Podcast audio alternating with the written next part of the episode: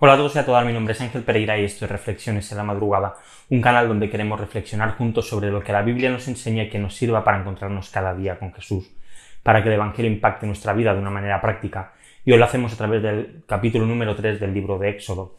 Hay algo que, que a veces sucede y que parece como arte de magia, y es que quizás estamos pensando en una persona durante el día, durante la semana, y de repente vamos por la calle y nos la encontramos, nos la cruzamos y, parece pues algo que es como mucha casualidad, ¿no? Y decimos, ostras, estaba pensando justo en ti y, nos hemos encontrado. Cuando estudié en la universidad y en la asignatura de sociología, nos explicó que, que estas situaciones que a veces pues nos ocurren no tienen demasiado misterio ni, ni más allá de, la casualidad. Durante el día pensamos en muchas personas, pensamos en muchas cosas y lo olvidamos. Así que cuando nos encontramos con alguien, simplemente recordamos que habíamos pensado en él o en ella, pero realmente no, no ocurre nada de magia ni ninguna cosa de estas. Y, pero la verdad es que no sé si cuando pensamos en Moisés, eh, él estaría pensando en Dios mientras él estaba apacentando las ovejas. Él salía pues cada día con las ovejas de su suegro a apacentarlas por, por el monte. Pero la realidad es que Moisés se encontró con Dios en un momento quizá inesperado. Dice los versículos del 3 al 5. Apacentando Moisés las ovejas de Jetro, su suegro, sacerdote de Madián, llevó a las ovejas a través del desierto, y llegó hasta Horeb, monte de Dios. Y se le apareció el ángel de Jehová en una llama de fuego, en medio de una zarza. Y él miró, y vio que la zarza ardía en fuego, y la zarza no se consumía.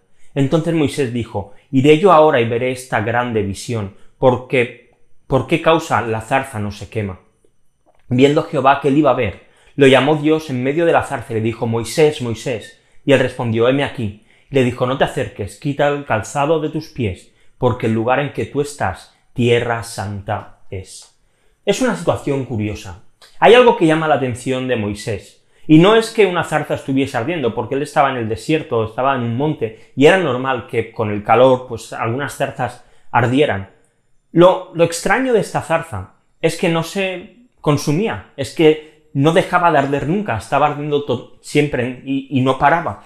Y en medio de esto aparece una voz, la voz de Jesús, la del ángel del Señor, le dice, yo soy.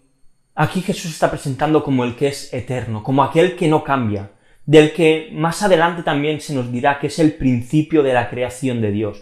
Y se aparece a Moisés y le va a dar una misión, la de ser el libertador del pueblo de Israel, como el anuncio del libertador que miles de años después iba a venir a la tierra, naciendo de una virgen. Él mismo estaba preparando a Moisés como una sombra, como una imagen de lo que Jesús iba a ser en el futuro.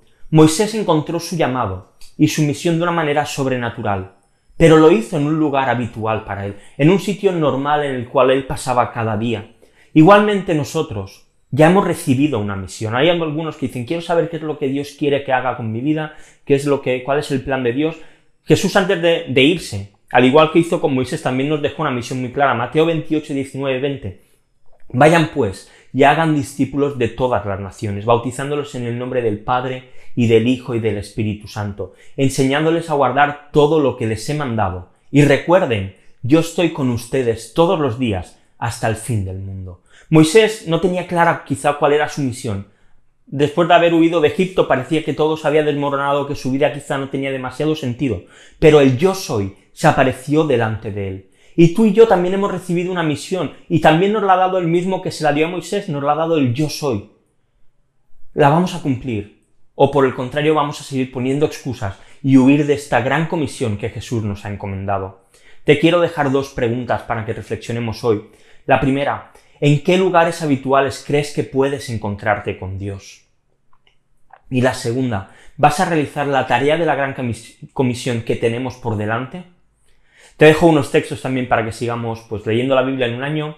Eh, entramos en el libro de Malaquías, los capítulos del 1 al 4. Y nada más, lo dejamos aquí por hoy. Si estás viendo el vídeo en YouTube y te ha gustado, te pido como siempre que le des a like, que te suscribas al canal, que le des a la campanita para seguir haciendo crecer reflexiones en la madrugada. Si lo estás viendo en redes sociales, en Facebook, en Twitter, en Instagram, pues te pido lo mismo, que le des a me gusta. Si te ha gustado, obviamente, que lo compartas con otros, que sigas a la cuenta y también puedes escuchar las reflexiones en formato podcast en iBox, en iTunes y en Spotify.